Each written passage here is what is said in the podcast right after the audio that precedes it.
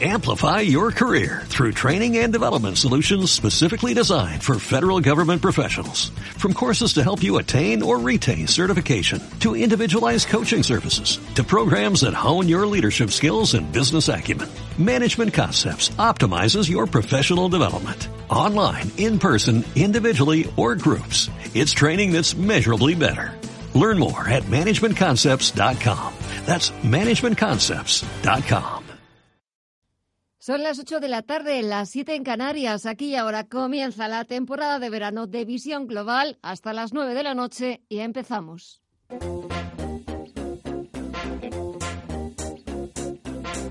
En Radio Intereconomía, Visión Global, con Gema González.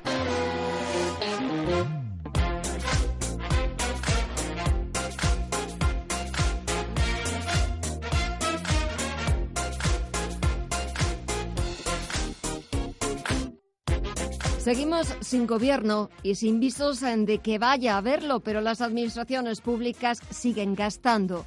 Nuevo máximo histórico de la deuda pública, 1,2 billones de euros, según los datos publicados este martes por el Banco de España.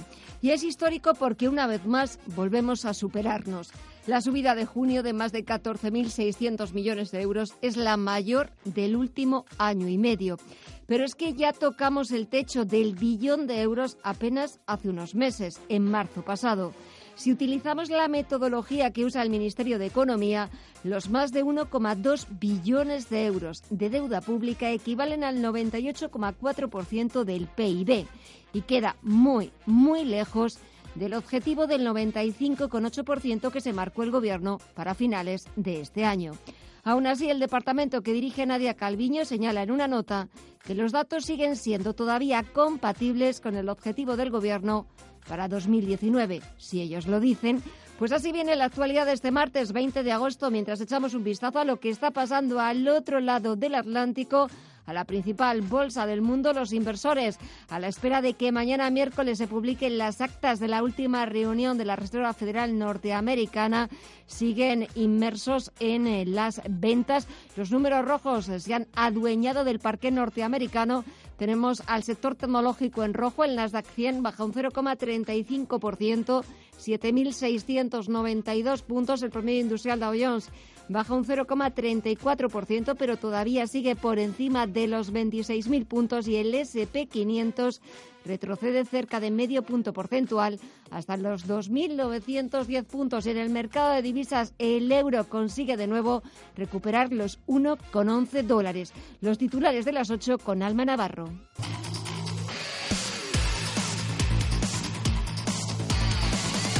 El Partido Socialista ha contestado con un no rotundo al documento que le ha remitido esta mañana Unidas Podemos en busca de un ejecutivo de coalición. Alberto Garzón. Instamos al Partido Socialista a que nos volvamos a reunir, a que nos volvamos a sentar, a dialogar y a negociar. Hay encima de la mesa una propuesta, tanto programática como de competencias eh, administrativas, que, creemos que es un buen inicio, que permite retomar lo que se eh, frustró en julio, que creemos que es una propuesta legítima, válida, eh, razonable, para llegar a un acuerdo lo antes posible. Los socialistas lo ven inviable por las importantes diferencias que mantienen ellos y Unidas Podemos en cuestiones de estados como, por ejemplo, Cataluña, pero también el PSOE sigue tendiendo la mano a un acuerdo programático abierto y progresista. 119 páginas para que el partido de Pablo Iglesias proponga cuatro alternativas para formar un gobierno conjunto que se resume en un modelo, una vicepresidencia social y tres ministerios. Estamos hablando de ministerios que llegó a ofrecer en algún momento. Creo que, por lo tanto, el camino a recorrer es relativamente sencillo. Hace menos de un mes Pedro Sánchez ya les ofreció una vicepresidencia de Asuntos Sociales que sería para Irene Montero, pero la rechazaron porque consideraron que estaba vacía de competencia. Ahora dos de las cuatro opciones que plantean incluyen el Ministerio de Trabajo, además de Migraciones y Seguridad Social, Sanidad y Consumo y Vivienda. Pero aparte de ministerios, las propuestas de Unidas Podemos son más ambiciosas porque proponen subir hasta nueve impuestos y las rebajas solo se limitarían a las pymes y al IVA para una serie de productos. Medidas que ningún caso van acompañadas de una previsión de recaudación. Siguen apostando por derogar la reforma laboral del PP y seguir aumentando progresivamente el salario mínimo hasta alcanzar los 1.200 euros al final de la legislatura. En cuanto a las pensiones, proponen la eliminación inmediata del factor de sostenibilidad y que las personas que hayan cotizado al menos 35 años puedan jubilarse anticipadamente sin penalización. Y sobre Cataluña, el presidente de la Generalitat, Quintorra, sigue defendiendo que la única vía que le queda al independentismo es la confrontación democrática y pacífica con el Estado. Asegura que no piensa ni abdicar ni desfallecer en su objetivo. En una conferencia, Torra insiste en la idea de la desobediencia y la de desatacar, desacatar leyes injustas, recogiendo el lema Lo volveremos a hacer de Jordi Cuixart. Sobre la sentencia del Prusés, el presidente catalán cree que marcará un antes y un después y que será entonces cuando hará una propuesta firme e inequívoca que implique a todas las instituciones catalanas. El fiscal italiano ha ordenado el inmediato desembarco de los inmigrantes del Open Arms y también de la incautación del buque después de visitarlo. El buque lleva 19 días en alta mar y desde el pasado viernes está fondeado a solo 800 metros de, Lampedusa. La situación, ha dicho el fiscal italiano, es explosiva, de máxima urgencia. Una noticia que llega después de que España haya decidido enviar un buque de la Armada hasta la isla italiana para rescatar a los inmigrantes y traerlos hasta Palma, en Mallorca. Tras analizar distintas opciones, el Gobierno considera que esta es la más adecuada y la que permitirá resolver esta misma semana la emergencia humanitaria que se vive a bordo del barco. Desde el PP critican que Pedro Sánchez haya despachado, dicen, la situación con un tuit. Teodoro García Gea. Yo pediría a Pedro Sánchez que tuviera la valentía de llevar esta cuestión a las instituciones europeas. Porque la frontera de España no es solo la frontera de España, sino que es sobre todo la frontera de Europa, que la conforman no solo España, sino también Italia. Y las personas que van a bordo del Open Arms son las verdaderas víctimas de todo este eh, espectáculo que esperemos que acabe pronto, porque estamos hablando de vidas humanas. Y por eso no se puede despachar este asunto con un tuit de Doñana, sino que uno tiene que ir a las instituciones europeas a exigir de una vez por todas una solución.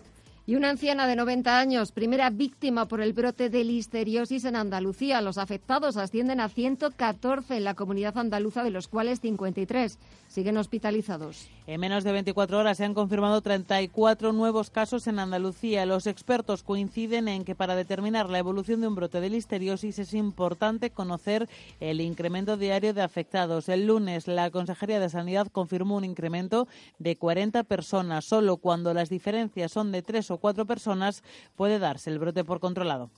Y Sanidad investiga también un posible caso de la enfermedad en Madrid y cuatro en Extremadura, según ha confirmado la ministra María Luisa Carcedo. Eh, confirmados en Extremadura hay sospecha de eh, hay uno confirmado y sospecha cuatro y hay una sospecha también en Madrid sin confirmar. Eso es lo que conocemos hasta el momento. En la cadena SER, la ministra ha revelado también que cantidades mínimas de la carne mechada causante del brote han llegado también a Castilla-La Mancha y Tenerife y que la alerta sanitaria está ya establecida en toda España. La alerta, la red de alerta está declarada ya desde el día 16 en que con la Comunidad Autónoma de Andalucía pone en contacto de la red a la red de alerta alimentaria eh, y por tanto está activada ya desde ese momento. Y el incendio de Gran Canaria pierde fuerza tras arrasar más de 12.000 hectáreas. Según el presidente canario Ángel Víctor Torres, las noticias son mucho más favorables, pero sigue llamando a la cautela. Advierte de que el incendio no está extinguido y que falta conocer el origen del desastre. Hemos tenido, recuerda, tres incendios en poco más de una semana y la Guardia Civil está investigando. Además, espera que las más de 9.000 personas que han sido evacuadas regresen a sus casas en las próximas horas. Indudablemente, hoy las noticias son mucho más favorables, pero el incendio no está extinguido. Y hasta que no se decida por los técnicos la extinción del incendio, siempre hay riesgo. Y un reciente estudio de la Universidad de Carolina del Norte defiende que los patinetes eléctricos son más contaminantes que ir en autobús o en moto. Los investigadores han descubierto que la vida de estos vehículos de movilidad personal es muy inferior al que los fabricantes les han designado de dos años. Su mal uso y el vandalismo hacen que estos patinetes no duren más de dos meses en las calles. ¿Qué supone eso? La fabricación de más unidades y aquí es donde llegan los problemas medioambientales. Y la reunión entre representantes del sindicato Uso y del sindicato de de cabina de pasajeros de líneas aéreas con Ryanair ah, en, la, en el Servicio Interconfederal de Mediación y Arbitraje, a la que los sindicatos han acudido este martes con pocas esperanzas. Pues bien, ha finalizado sin acuerdo, por lo que se mantiene la huelga de 10 días anunciada por la aerolínea para septiembre ante la intención de la compañía de cerrar bases.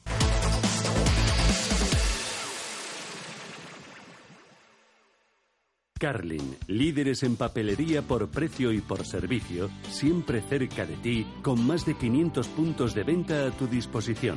Visita nuestra nueva web carlin.es y compra directamente.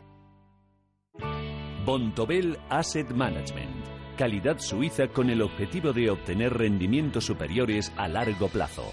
En Bontobel Asset Management siempre estamos a la vanguardia de las inversiones activas en bonos y acciones. Para más información, entre en nuestra página web bontobel.com barra am. Bontobel Asset Management, su especialista global en fondos de inversión. Información internacional.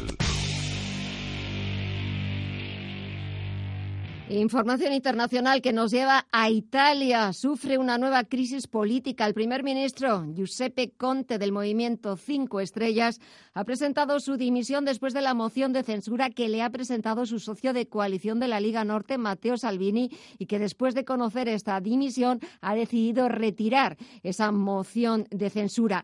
Dimisión del primer ministro italiano y también eh, críticas directas porque Conte ha acusado a Matteo Salvini directamente de generar el caos en la incertidumbre política y económica en el país.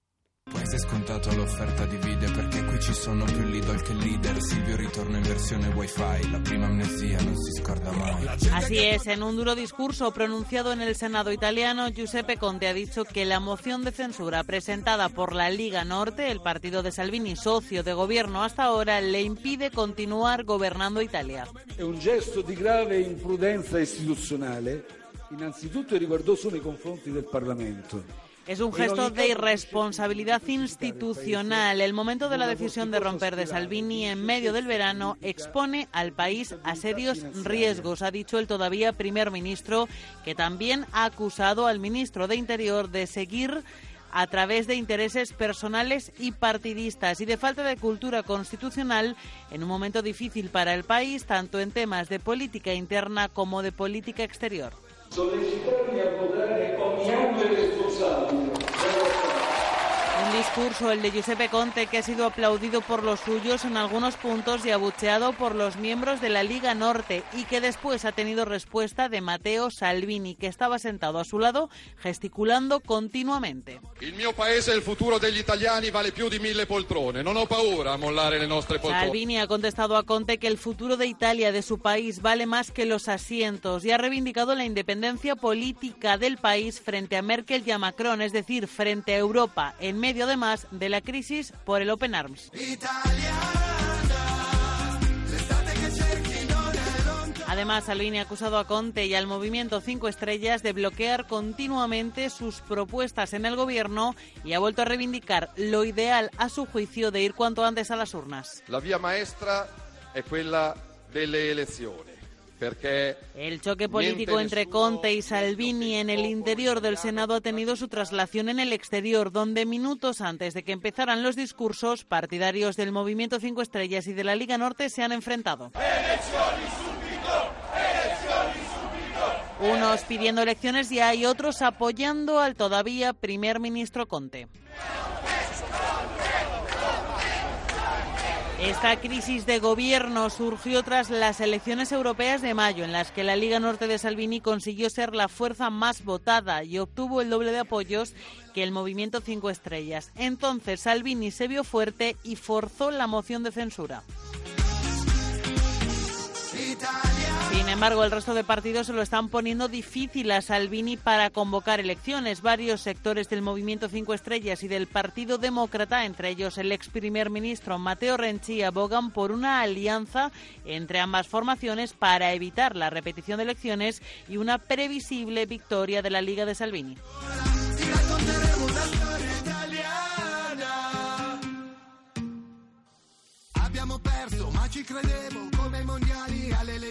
Ahora, tras el anuncio de dimisión del primer ministro Conte, se abre un escenario incierto. El presidente de la República puede nombrar a otro candidato para que intente formar gobierno, conseguir mayorías o, lo que quiere Salvini, convocar elecciones. cultura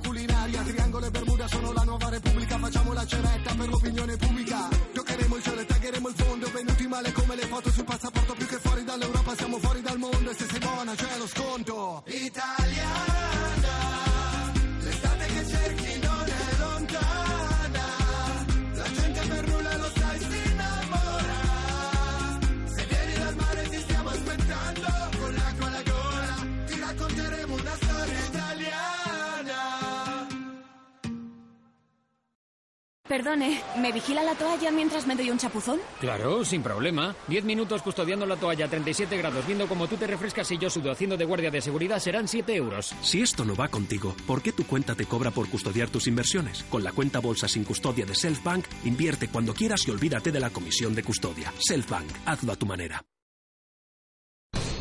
Visión global. Los mercados. Bontobel Asset Management patrocina este espacio. Vuelven los números rojos a la principal bolsa del mundo, a la bolsa de Nueva York, a Wall Street, en vísperas de la publicación este miércoles de las actas de la última reunión de la Reserva Federal estadounidense. Pues bien, a la espera de conocerlas, el rendimiento de los bonos y las relaciones entre Estados Unidos y China siguen centrando la atención de los inversores. Echamos un vistazo a las pantallas. Eh, Continúan esos números rojos, eh, sobre todo de más de medio punto porcentual los que estamos viendo en el SP500, que baja un 0,57%, 2.906 puntos. También más de medio punto porcentual se está dejando el sector tecnológico, el Nasdaq 100 que retrocede hasta los 7.680 puntos y en el promedio industrial Dow Jones baja un 0,4%, pero sigue conservando los 26.000 puntos. Si echamos un vistazo dentro del promedio industrial Dow Jones, vemos que apenas unos pocos valores consiguen escapar de los números rojos. Cinco valores que vienen capitaneados por Home Depot. Suma un 4,54%, es el que más sube dentro del promedio industrial Dow Jones tras presentar sus cuentas del primer trimestre por encima de lo esperado por el consenso del mercado. Ha subido sus cuentas un 1,4% hasta los 5.999 millones de dólares.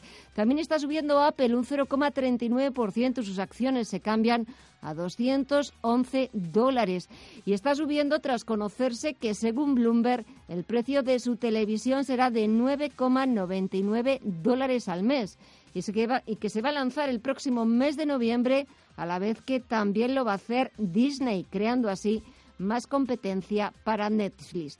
Echamos un vistazo también a lo que ha pasado en las principales bolsas europeas. Todas han reaccionado con pérdidas, con números rojos, al incierto panorama político que se abre en Italia.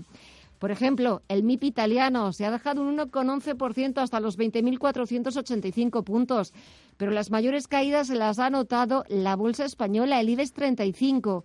Ha bajado un 1,32% hasta los 8.618 puntos y a punto ha estado de perder también los 8.600 puntos. Si echamos un vistazo dentro del selectivo, las mayores caídas han sido para ENCE. El grupo papelero ha perdido algo más de 5 puntos porcentuales, seguido de Mediaset, que se ha dejado más de un 3%, o Banco Sabadell, que ha retrocedido un 3,38%. En el lado contrario, apenas dos valores han conseguido escapar de las ventas de los números rojos. Ha sido Más Móvil, que ha sumado un 1,57%, y Acciona, que ha subido al cierre algo más de un punto porcentual. Y si echamos un vistazo al mercado de la renta fija, al mercado de deuda, el rendimiento del bono español a 10 años se coloca en el 0,09%, con la prima de riesgo en el entorno de los 78 puntos básicos y la rentabilidad exigida al bono alemán rozando nuevos mínimos históricos en el menos 0,69%. Echamos también un vistazo al mercado de divisas. El euro vuelve a recuperar los 1,11 dólares. Y en el mercado de commodities echamos un vistazo al precio del crudo, el barril de referencia en Europa, el tipo Bren. Está subiendo un 0,67% por encima de los 60 dólares. El futuro del West Texas, el de referencia en Estados Unidos, sube un 0,18% y se cambia ya por 56,22 dólares el barril.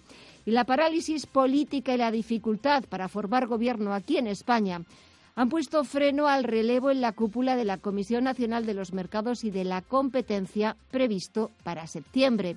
Un procedimiento que hace tan solo unos meses era un mero trámite, pero que tras la fallida investidura de Pedro Sánchez el pasado mes de julio congela la sucesión del presidente del regulador de José María Marín Quemada. Y nos hemos preguntado qué es exactamente la Comisión Nacional de los Mercados y de la Competencia y, sobre todo, lo más importante, cuál es su cometido, cuáles son sus objetivos. Pues bien, nos acercamos a la historia de este regulador de la mano de Selena Niezbala.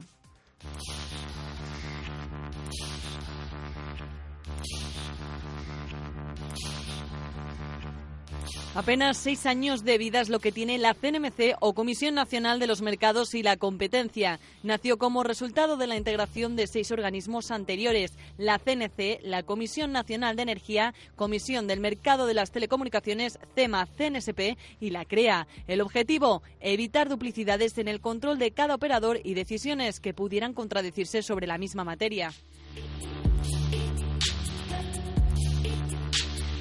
La CNMC es un organismo público que tiene personalidad jurídica propia que intenta defender el buen funcionamiento de los mercados y garantizar los derechos de consumidores y empresas. Fue en 2013 cuando el Parlamento, a cuyo control está sometido el organismo, decidió crear esta comisión de la competencia unificando las anteriores. Entre los órganos de gobierno que la forman figura el Consejo y el presidente. El Consejo consta de 10 miembros que nombra el gobierno y son propuestos por el ministro de Economía y Competitividad y su mandato tiene una duración que no excede los seis años, candidatura que no es renovable por otro lado.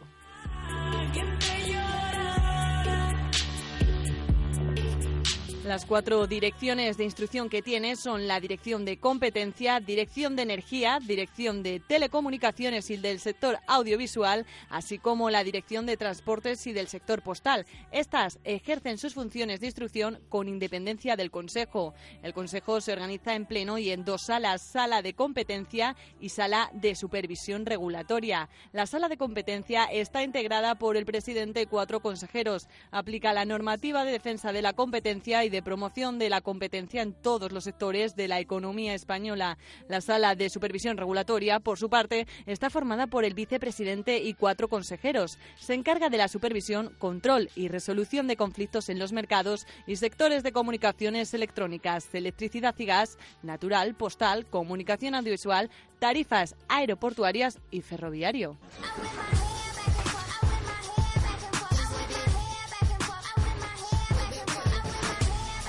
Y entre sus principales funciones se encuentran la aplicación de la normativa de defensa de la competencia española y la Unión Europea, la resolución de conflictos entre operadores económicos, además de supervisar y controlar todos los sectores económicos. Aquí dentro encontramos el sector gasístico y eléctrico, el de comunicaciones, ferroviario y aeroportuario y el mercado postal.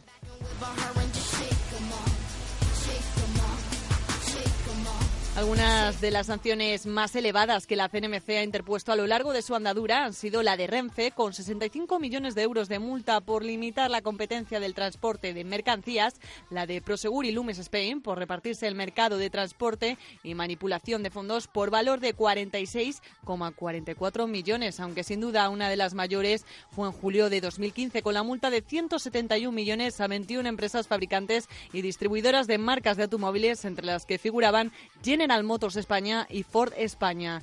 En términos generales, la CNMC sirve a los consumidores para disponer de ofertas más variadas y tener precios competitivos, además de restringir las limitaciones al empresario. Las funciones del organismo se encuentran bajo el control de la Ley de Defensa de la Competencia, mientras que en 2018 el organismo supervisor había aumentado un 43% el volumen de las sanciones impuestas respecto a 2017. Este año alcanzó el 80% del volumen de 2018 en tan solo los primeros cuatro meses del año.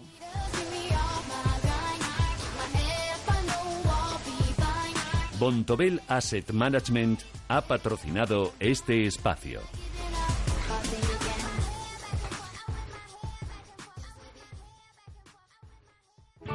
Bontobel Asset Management calidad suiza con el objetivo de obtener rendimientos superiores a largo plazo. En Bontobel Asset Management siempre estamos a la vanguardia de las inversiones activas en bonos y acciones. Para más información, entre en nuestra página web bontobel.com barra am. Bontobel Asset Management, su especialista global en fondos de inversión.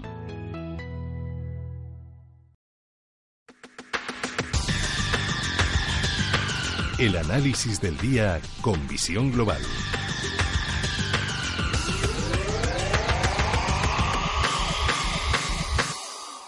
Y el análisis lo buscamos con Luis Benguerel de Anatea Gestión. Luis, muy buenas tardes. Hola, buenas tardes. Bueno, Italia vuelve a dar la nota en Do mayor. Eh, pues sí. Cuando no es uno es otro y sí, la verdad es que parece que para evitar, pues, eh, ha habido una dimisión por parte del primer ministro para evitar la, la moción de censura y parece que bueno que un poco va enfocado de cara a volver a tener un gobierno tecnócrata como ya tuvimos hace unos años, o sea que tampoco no es nada nuevo, ni en el caso de Italia, que es un, un, un verdadero caos con la cantidad de políticos que tienen llegan a tener. Y a veces eh, casi funciona mejor el país cuando no tiene gobierno. Sí, se ha demostrado en otros países, eh, pero en el caso italiano yo creo que incluso ha funcionado mejor cuando tenían un, un gobierno tecnócrata que cuando están ahí peleándose los unos con los otros. Hemos visto que en el norte de Europa, pues hacer coaliciones pueden llevar a, a buen puerto y a llegar al fin del mandato, y en el caso de Italia no hay manera, o sea, se matan entre ellos y, y, y ya lo vemos que muchas veces no llegan a final de, de, las, de la época de elecciones. Ya veremos qué pasa aquí. Ya veremos qué pasa en Italia. Y el otro foco también de atención estos días entre los inversores, independientemente de Estados Unidos, que ahora lo tocaremos, es Alemania. Cada vez son más las voces de, de economistas, pero también del propio Banco Central Alemán, del Bundesbank, que hablan de la que otrora, antiguamente había sido la locomotora de la economía euro, podría entrar en recesión en el tercer trimestre. Bueno, eh, es normal, eh, lleva muchos años con, eh, con muy buena sintonía y hay que tener presente que, bueno, por un lado, pues tiene las restricciones encubiertas o no tan encubiertas por parte de Estados Unidos y luego, pues bueno, también se están preparando un poco por el tema del Brexit, que al final es comprador nato eh, en el caso de Alemania y pues eh, todo apunta de que no van a salir bien después de tres años negociando o haciendo pasar el tiempo los unos y los otros y por lo tanto pues eh, al final si ese siendo el motor como es el motor de Europa pues cuando cuando el resto sufren es normal que llegue a sufrir. Por una parte, tenemos eh, Alemania, posiblemente que pudiera entrar en recesión, el caos político de nuevo en Italia y todo esto con vistas a la vuelta de vacaciones, con vistas al próximo mes de septiembre, reunión del Banco Central Europeo ya encima de la mesa, de nuevo esa maquinita para imprimir dinero, nuevos estímulos monetarios. sí correcto bueno además es que se lo están poniendo muy fácil Sí, sí, vale se lo están Eh, poniendo en bandeja de plata.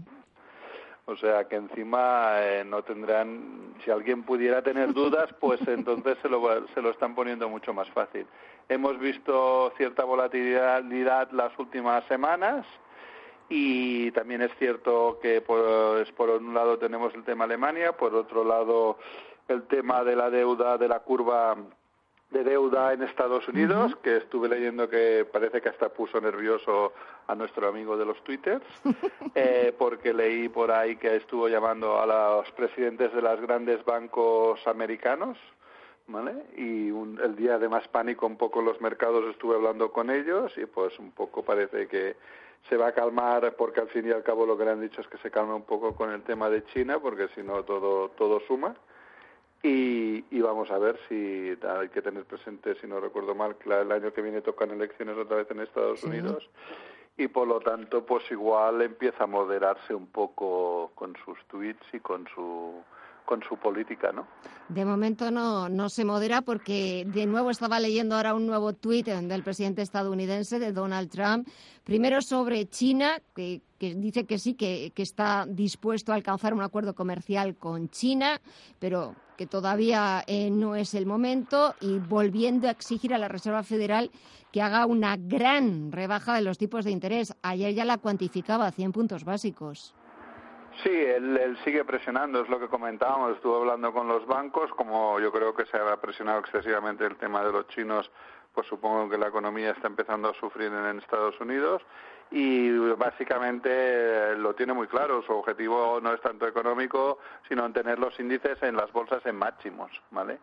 Y yo creo que va a usar todas sus armas posibles para que se mantenga en, máximos. Por lo tanto, pues bueno, si eso significa aflojar un, un poco con el tema China y seguir apretando la Fed para, para que bajada de tipos implique que la gente, pues bueno, no, no tengas opciones de renta fija y vayas hacia la renta variable, eh, pues, pues bueno, pues el, yo tengo claro que su objetivo siempre ha sido, y lo ha dicho, que si las bolsas están arriba, el, el mercado americano tiene el sentimiento que todo va bien y por lo tanto ya le está bien y, y, supongo que de aquí a, a las próximas elecciones, pues su objetivo será básicamente ese. ¿Y el objetivo sobre el dólar cuál es? Pues en el caso de la libra también leí hace unos días que estaban ya hablando de posible paridad, ¿vale?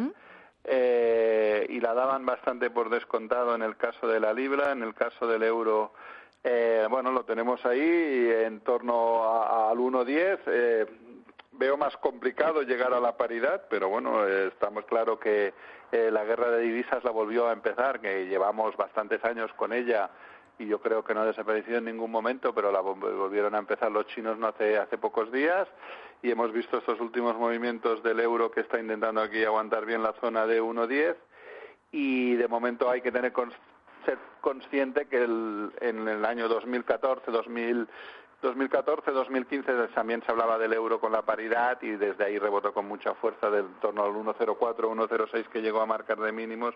Por lo tanto, pues bueno, de momento prudencia en esta zona a ver, a ver lo que hace. Y un consejo, una recomendación para terminar. Bueno, eh, hemos vuelto a ver volatilidad. Aquí ahora voy a hacer un poco publicidad la casa y realmente nosotros como apostamos por un fondo como es en el caso de Cunier que buscamos descorrelación total con los índices, ¿vale? Eh, pues por lo tanto, pues puede ser un buen producto que no, que no tan solo toca algo de renta variable, sino también que toca materias primas, toca cárnicas, toca, toca un poco de todo tipo de mercados y por lo tanto lo que está buscando siempre es la descorrelación y cuando ves los mercados nerviosos, pues entonces normalmente es cuando te das cuenta que va bien esta descorrelación. Pues Luis Benguerel de Anatea Gestión, gracias como siempre por el análisis, por los consejos, que pases una buena tarde, una buena semana y a ver lo que sigue tuiteando el Estados Unidos. Gracias, hasta la próxima. Adiós, buenas tardes.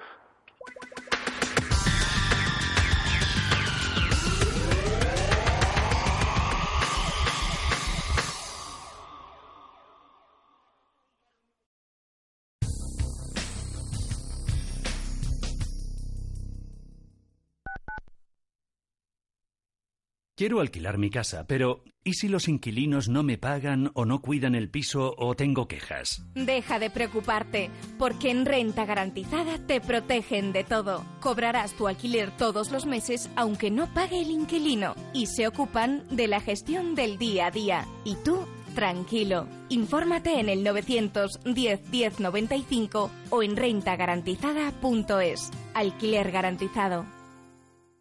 Hijos de rock and roll, jóvenes que no es que aparquen de oído, aparcan a golpe de batería.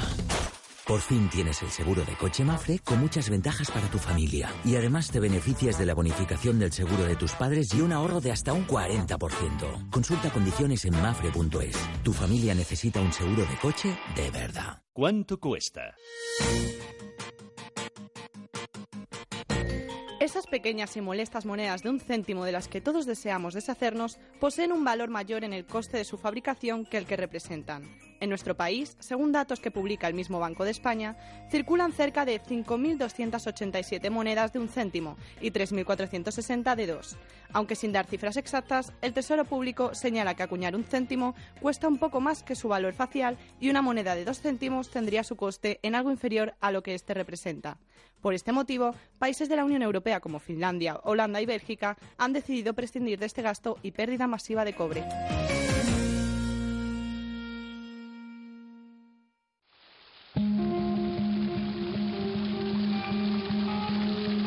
La fuente de la vida. Un viaje a través de los siglos y la historia de la humanidad. La fuente de la vida. De lunes a viernes, de 12 a 12 y media de la noche, aquí, en Radio Intereconomía. La fuente de la vida. Os esperamos.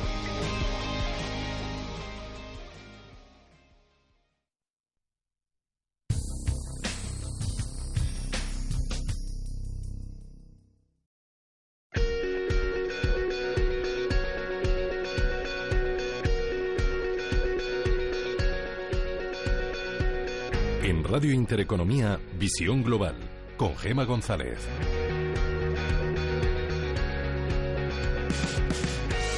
Mientras que la mayoría de españoles aún están apurando las últimas semanas de vacaciones de sol y playa, los casi 7 millones de niños españoles en edad escolar van a volver a las aulas en menos de tres semanas y muchos padres ya están preparando todo lo necesario para esa vuelta al colegio.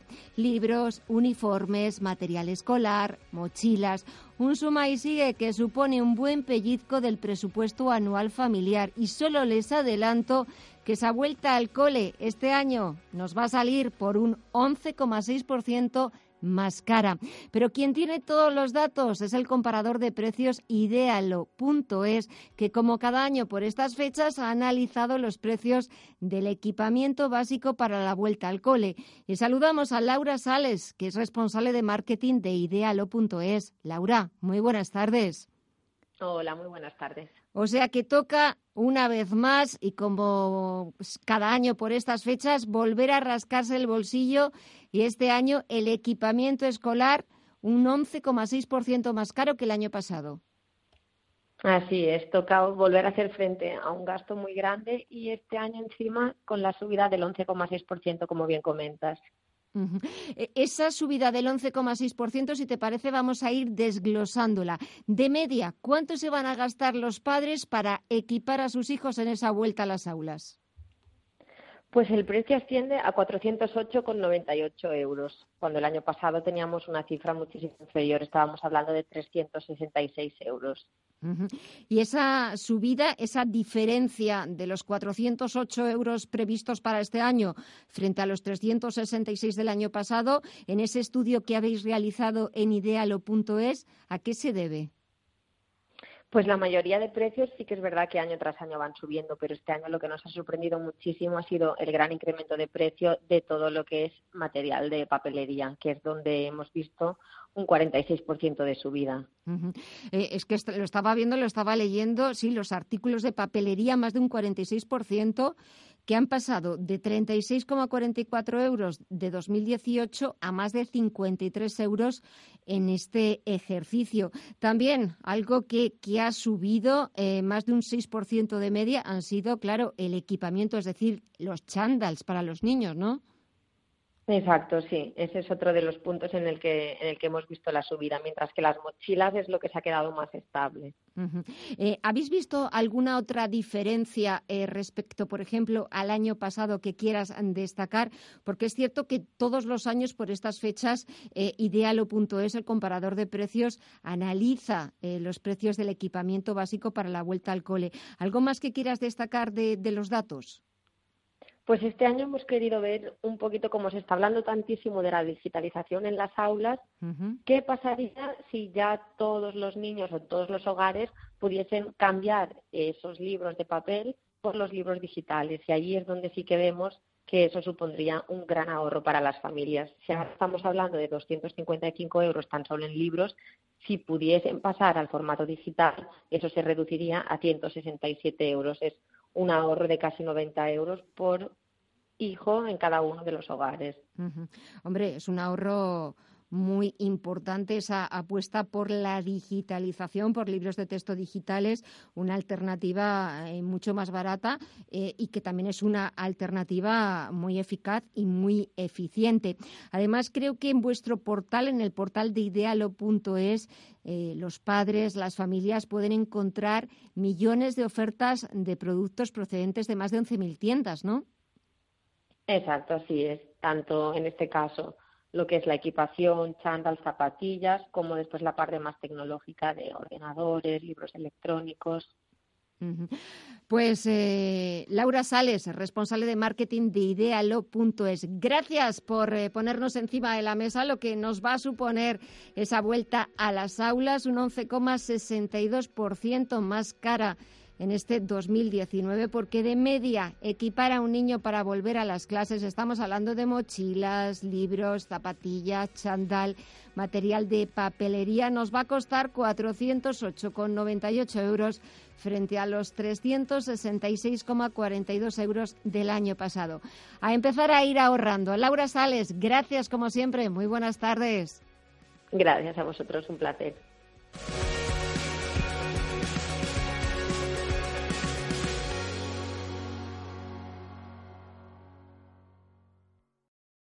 En este país, cada vez que escuchamos este sonido, nos transformamos en expertos en fútbol. Bienvenidos a Movistar, porque aquí tenéis todo el fútbol, toda la liga, toda la Champions y la Europa League. Y ahora fútbol, cine, motor y deportes gratis hasta 2020. Expertos en fútbol. Movistar es vuestra casa. Banco Santander. Hola, quería comentarte las condiciones para mi hipoteca. Traigo nómina, tarjeta y el seguro. Bueno, el seguro cuando venza. Perfecto. Y si la vivienda tiene certificado de eficiencia energética, tienes otra bonificación. Pásate y lo vemos. Vale. Porque la vida cambia, tu hipoteca también. Tú decides cada año los productos que más te convienen para conseguir bonificaciones. Infórmate en tu oficina Santander. Invertir en bolsa no es un juego. Por eso nuestra recomendación es que no siga invirtiendo sin aprender o su dinero irá a parar a manos de quien sí sabe hacerlo. Tenga en cuenta que por el dinero que usted puede perder en la próxima inversión que realice sin los conocimientos necesarios, en CML Bolsa le enseñaremos a invertir profesionalmente. Aprender a invertir en CML Bolsa será su mejor inversión. CML Bolsa 91 436 28 74 91 436 28 74.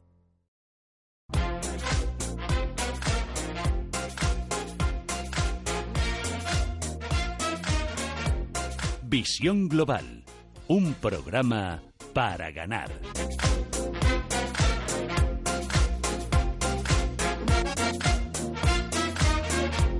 Nuestro país el año pasado se tiraron 1.340 millones de toneladas de alimentos, un 9% más que en 2017. Y de esa cantidad, el 85% ni siquiera se había cocinado, es decir, fue directamente de nuestras neveras a la basura. La falta de planificación, las tendencias vinculadas a comer fuera son algunos de los factores que hacen que tiremos mucha de la comida que compramos. Y como se pueden imaginar, lo de tirar alimentos no solo ocurre en los hogares, de hecho ocurre a mucha mayor escala en restaurantes y en supermercados. Comida que muchas veces está en perfecto estado, pero que no se ha consumido y que por lo tanto no se puede volver a vender. Poniendo el foco en esta situación, aparece en España el proyecto Too Good to Go y vamos a conocer en qué consiste con Jonathan Zarzalejo. Él es responsable de marketing de la empresa. Buenas tardes. Hola, buenas tardes, ¿qué tal? Jonathan, cuéntanos en qué consiste vuestro proyecto empresarial. Pues mira, realmente decimos que Too Good To Go es un movimiento europeo, que combatimos el desperdicio de alimentos. Este movimiento se materializa en una app que permite a establecimientos con comida, tales como supermercados, restaurantes, hoteles, panaderías o fruterías, el poder dar salida a su excedente de comida diario, evitando que ellos, esos alimentos, acaben en, la, el cubo de la basura. La idea viene entonces eh, a nivel europeo. ¿Habéis tomado como referencia algún país en concreto donde esto ya se haga? Eso es, eh, la idea surgió en, Dinamarca hace como aproximadamente unos tres años y, y, este movimiento ya está presente en más de 11 países. En España lo lanzamos el año pasado en, en septiembre. ¿Cuántas empresas están suscritas ahora mismo?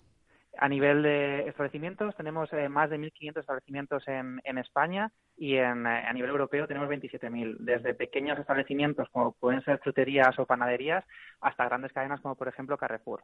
Entiendo que Madrid y Barcelona son los focos donde más eh, establecimientos hay inscritos, pero estáis notando que ya hay otras ciudades más pequeñas que también se unen. Sí, de hecho estamos, estamos en, en 14 provincias españolas, empezamos en Madrid y en Barcelona, probando qué tal, la, qué tal la experiencia y enseguida tuvimos una acogida muy grande y muchas peticiones de, de otras ciudades y ya estamos en, en, Bilbao, en Salamanca, en Valencia, Sevilla, en Málaga, en, entre otras. Y ya supongo que incluso los pueblos llegará un momento en el que también se, se interesen, donde la implementación digital a veces cuesta un poco más. De hecho, en, el caso de España todavía estamos eh, en grandes ciudades, ¿no? Pero sí que, por ejemplo, en Europa estamos en, pequeños pueblos eh, donde, pues, incluso gasolineras, ¿no? Donde, donde hay comida y donde siempre, en cualquier sitio donde haya comida y sea, y sea posible evitar tirarla, ahí estamos presentes y nuestro objetivo es estar en el pueblo más pequeñito y en la ciudad más grande. Claro. Jonathan, ¿y cuántos usuarios tenéis ahora mismo en la app en España? Pues la verdad, como te decía, la acogida ha sido muy buena. En, en apenas 11 meses de vida que, que, tenemos, eh, tenemos ya 450.000 usuarios en España.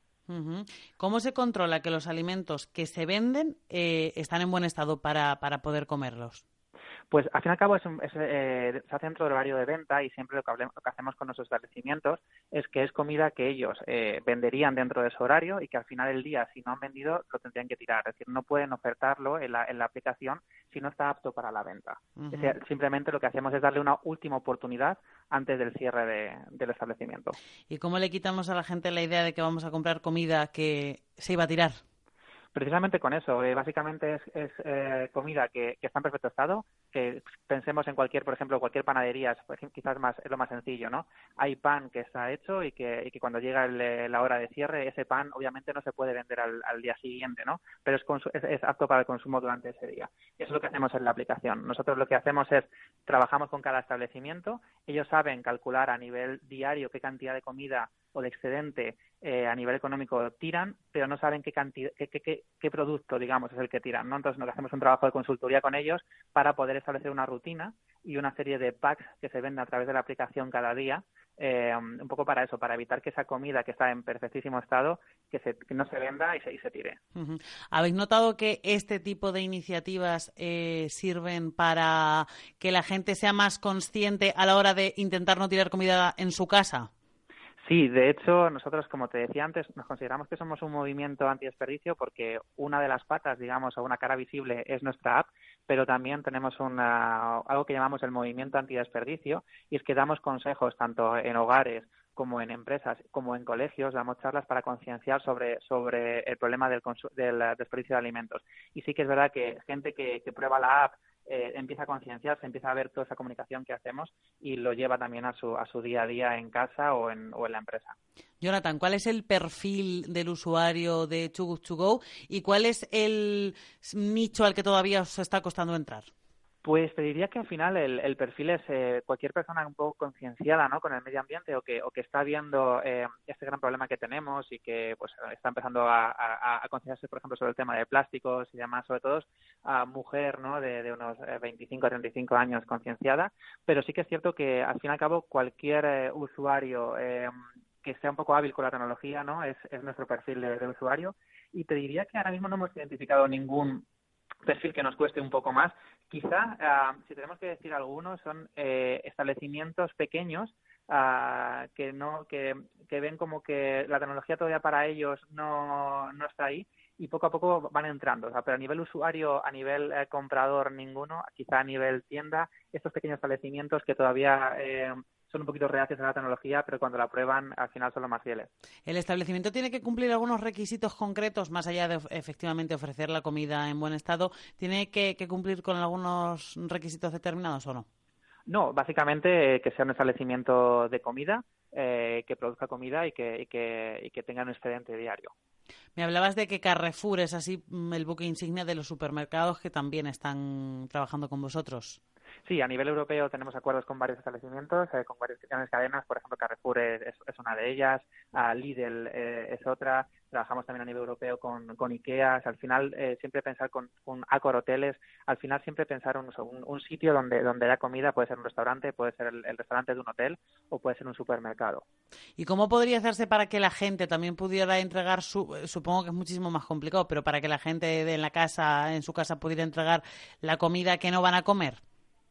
Esto es más complicado. De hecho, algo que, estamos haciendo es también un poco concienciar, como te decía, en hogares. Eh, Pues damos, por ejemplo, consejos también de cómo colocar la nevera para, para que la fecha de, de, de caducidad ah, o poner primero los, productos de, que caducan antes ¿no? y consumirlos. Pero también, por ejemplo, trabajamos con, con Acción contra el Hambre y con Banco de Alimentos un poco también para potenciar esa, serie de, acciones, ¿no? De productos que sí que se puedan donar o productos que estén, que estén cerca de esa caducidad que se pueda hacer una donación y que se pueda consumir. Vale, vale, vale. Pues muchísimas gracias por habernos acompañado en estos minutos y por habernos contado contado un poco más de este proyecto de Too Good To Go para acabar o intentar reducir lo más posible el desperdicio de comida. Jonathan Zarzalejo, responsable de marketing de Too Good To Go. Buenas tardes. Muy buenas tardes, muchas gracias. Hasta luego. Hasta luego.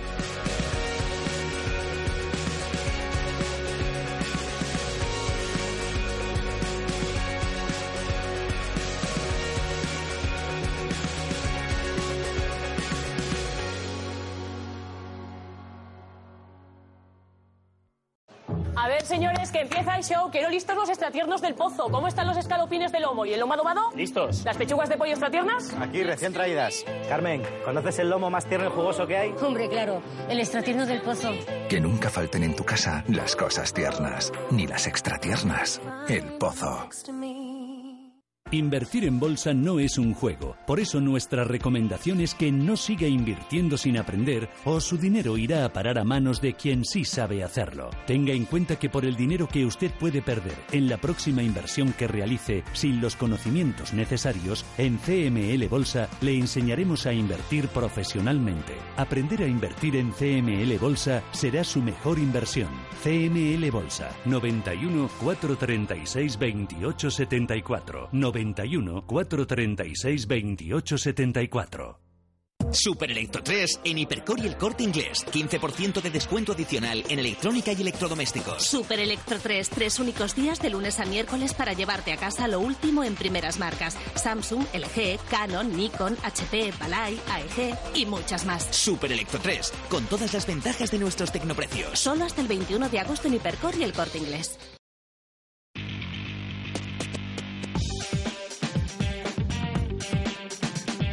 Información internacional.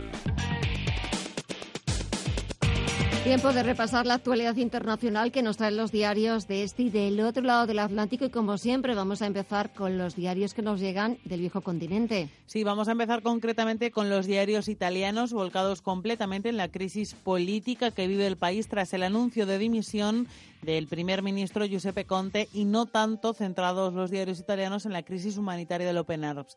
Leo en la estampa una noticia de última hora y es que la Liga habría retirado la moción de censura contra Conte, aunque esto en principio no tendría por qué cambiar las cosas.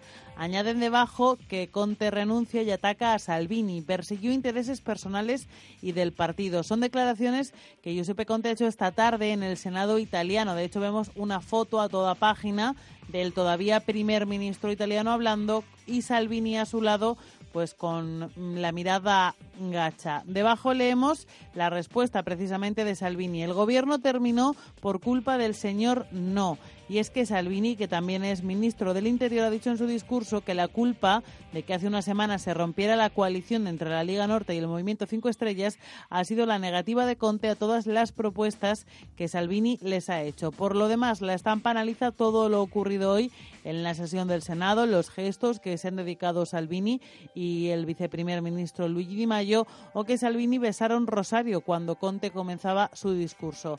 En el Corriere de la Sera, la crisis de facto que ha tenido lugar durante las últimas dos semanas se ha formalizado. A las tres en punto de la tarde, en la sala del Palazzo Madama, el primer ministro Giuseppe Conte ha tomado la palabra, ha atacado a Matteo Salvini y a la Liga con la cabeza gacha por haber comenzado la crisis irresponsablemente y perseguir solo intereses personales, ha dicho Conte, y por la falta de sensibilidad y cultura institucional que a juicio del primer ministro ha desarrollado en las últimas semanas Salvini. También analizan las imágenes que ha dejado la jornada en una galería de fotos bajo el título La crisis más loca, los silbidos, los gestos y los besos al rosario.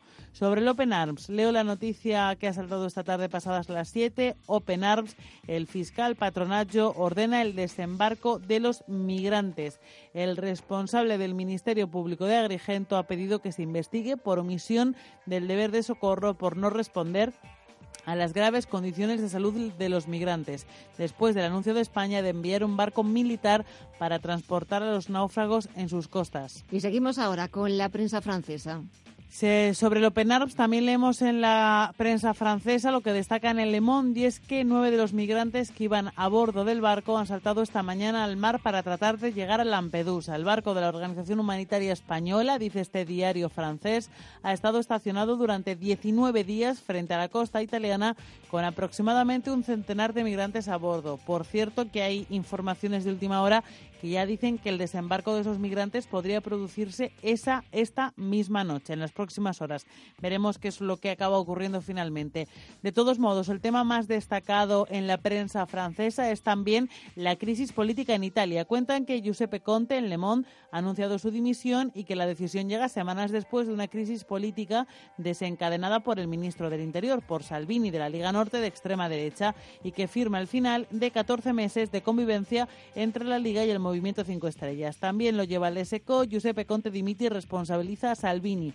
Como se esperaba después de la ruptura de la coalición populista gobernante, el primer ministro italiano presentará su renuncia a Sergio Mattarella. En un discurso en el Senado ha aprovechado la oportunidad para atacar a Matteo Salvini, a quien considera responsable de la crisis actual. Se desmarca de Figaro, que lleva su primera un artículo en el que leemos Panamá aprieta la soga alrededor de los evasores de impuestos franceses, deseando desaparecer de la lista de paraísos fiscales, el último gran bastión de la evasión fiscal, ha firmado este lunes un acuerdo de transparencia con París tras los documentos de Panamá de 2016, los llamados papeles de Panamá, las autoridades fiscales francesas esperan acelerar su búsqueda de estafadores. ¿Y la prensa británica qué es lo que destaca este martes? Pues en los diarios del Reino Unido siguen a vueltas con las amenazas de Boris Johnson a la Unión Europea respecto al Brexit. Lo último es que el primer ministro del Reino Unido le dice a Bruselas, lo leo en The Times, retroceda con su acuerdo cerrado la posibilidad de un Brexit sin acuerdo se coloca sobre la mesa, todo en vísperas del encuentro que Johnson mantendrá mañana en Berlín con la canciller Angela Merkel, en el que le dirá que del acuerdo se debe retirar la salvaguarda norirlandesa, que a juicio de Johnson está poniendo en peligro la paz en la zona. Y más de lo mismo leemos en la primera de The Guardian, pero con la respuesta de Bruselas. La Unión Europea rechaza firmemente la solicitud de Boris Johnson de eliminar la salvaguarda en una respuesta coordinada que pareció cerrar la puerta a negociaciones futuras sobre el acuerdo del Brexit. Y vamos ya con los diarios estadounidenses. Pues mira, en el Wall Street Journal, además de colarse la crisis política en Italia, cuentan que los vendedores de armas se escabullen en el floreciente mercado de segunda mano en Facebook. El bazar en línea de la red social prohíbe las ventas de armas de fuego, pero los vendedores publican sus productos como cajas de precio alto. El famoso español regalo entrada y vendo boli, pero eh, no para vender armas en este caso, sino entradas en nuestro país. En The Washington Post se avecina una recesión en 2020-2021. Los expertos debaten las señales que nos está dando la economía y se preguntan cómo se compara la economía de Trump con la de Barack Obama. El presidente Trump siempre se refiere a la economía como fuerte, excelente y la mejor en la historia de Estados Unidos, pero una mirada más cercana a los datos muestran que la economía de Trump está creciendo al mismo ritmo que la economía de los últimos años de Obama y que el desempleo, aunque más bajo en la era Trump, ha seguido una tendencia que comenzó en 2011. Sobre Italia en Bloomberg, rally de los bonos italianos, Conte contraataca y termina en Market Watch, donde se preguntan cómo un millennial logró ahorrar un millón de dólares en 10 años sin obtener nunca un salario de más de 75 mil dólares anuales. No tengo trabajos paralelos ni blogs para ingresos suplementarios, así que todo proviene de mi trabajo en el mundo de las inversiones.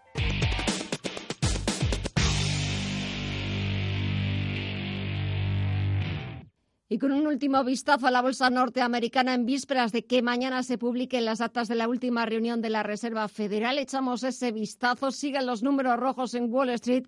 El Nasdaq 100 baja un 0,46%, el promedio industrial Dow Jones retrocede un 0,35% y el S&P 500 baja algo más de medio punto porcentual. Así ponemos punto final a esta edición de verano de Visión Global. Gracias, como siempre, por hacerlo posible, por estar ahí, por escucharnos un día más. Que sigan disfrutando de la tarde, que nosotros volvemos mañana a partir de las 8. Gracias y hasta mañana.